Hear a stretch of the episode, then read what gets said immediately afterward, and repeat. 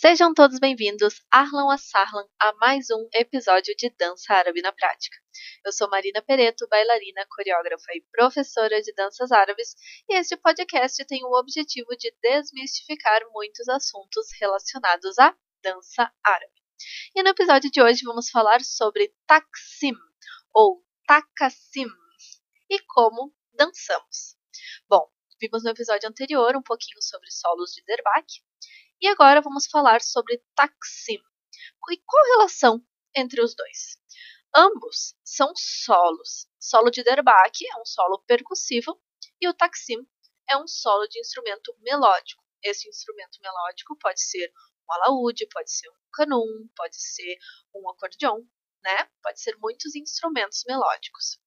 E como o solo de Derbak, o Taksim também tem essa característica de improviso, porque o músico, na hora que ele está formulando, que ele está tocando o taksim, ele está improvisando. E assim como ele, nós também, normalmente no palco também, precisamos improvisar, certo?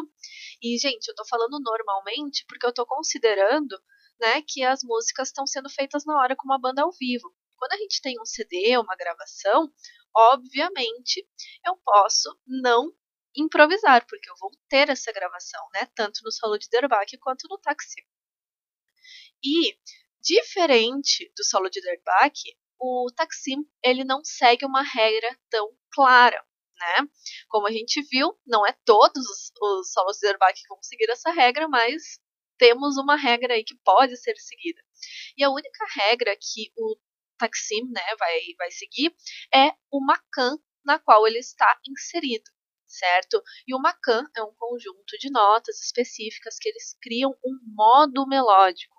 E se vocês quiserem que eu fale mais sobre isso, tem bastante coisa para falar ainda. Então é só me pedir que a gente faça um episódio só sobre macans, certo? E como dançar então o taxi? É, é para dançar eu preciso ter uma conexão com o músico né, para ouvir o que ele está tocando de verdade, para eu conseguir prever o que, que ele vai tocar em seguida. Pra, é, precisa estabelecer essa conexão, né? E não existe nenhum movimento que é indicado assim, né? Toda vez que faz um taxim de Nai tem que usar tal coisa, né? Apesar de terem algumas regras por aí que sabemos, né? Que você pode não saber ainda, mas pode esbarrar em uma dessas regras. E eu não aconselho seguir uma regra assim, porém, a gente tem que usar da nossa sensibilidade, né, para conseguir ler os instrumentos. E esses movimentos podem ser ondulações, podem ser braço, pode ser chão, pode ser chimes e podem ser marcações. Porém, as marcações a gente tem que considerar que ela vai ser em menor proporção certo? Por quê? Porque eu consigo fazer uma marcação com o instrumento melódico, eu consigo fazer uma nota rápida. Porém, geralmente, os taxims, eles são uma união de notas e os movimentos ondulatórios, eles servem geralmente um pouquinho melhor, com o quando a gente tem a vibração desse movimento, a vibração dessa, dessa música, né, desse, desse som, e sem shime quando a gente não tem essa vibração de alguma nota, alguma coisa, certo? E os movimentos ondulatórios, eles, como eu falei, vão estar em maior proporção do que os movimentos de marcação. E os shime vão casar melhor com essas vibrações. E quais são as vibrações, né? Geralmente são cordas, cordas vibram, tá? Cordas vocais também, tá? No caso não vai ter a voz, mas só para deixar, deixar claro.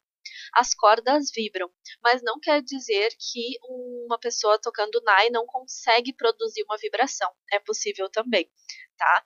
Mas o, vai depender como o músico toca. E a gente precisa entender que não tem essa regra clara a ser seguida. A gente precisa agir com a nossa sensibilidade, certo? Então, não é fácil dançar um taxi. Requer muita concentração, bastante controle corporal. Mas, quando tu for dançar, procure não se cobrar para ele sair perfeito, maravilhoso, incrível em todos os momentos, e sim procura relaxar para que tu consiga estabelecer essa conexão com o músico, porque se tu fica lá te cobrando e alguma coisa sai errada, a gente geralmente fica nervoso e, e quando a gente fica nervoso a gente tapa os dois ouvidos e não escuta mais nada. e isso não pode acontecer no taxi. Certo? A gente precisa manter os nossos ouvidos bem abertos, a nossa conexão bem aberta. A gente tem que entender né? Que o relaxamento uh, pessoal, o relaxamento da bailarina, né? Ele tá junto com a performance para que haja essa conexão, para que ela consiga colocar a técnica nos movimentos sem que ela fique tensa, né? Sem que nós ficamos tensas fazendo aquilo, certo? Então, pessoal, esse foi o 11 episódio da terceira temporada de Dança Árabe na Prática. Espero que vocês tenham gostado. Estamos chegando ao final da nossa terceira temporada. E se vocês tiverem perguntas, sugestões de temas, podem enviar para o meu e-mail ou para o meu Instagram, instagram marina.pereto, e-mail marinapereto.dancer.gmail.com. Um grande beijo e até semana que vem!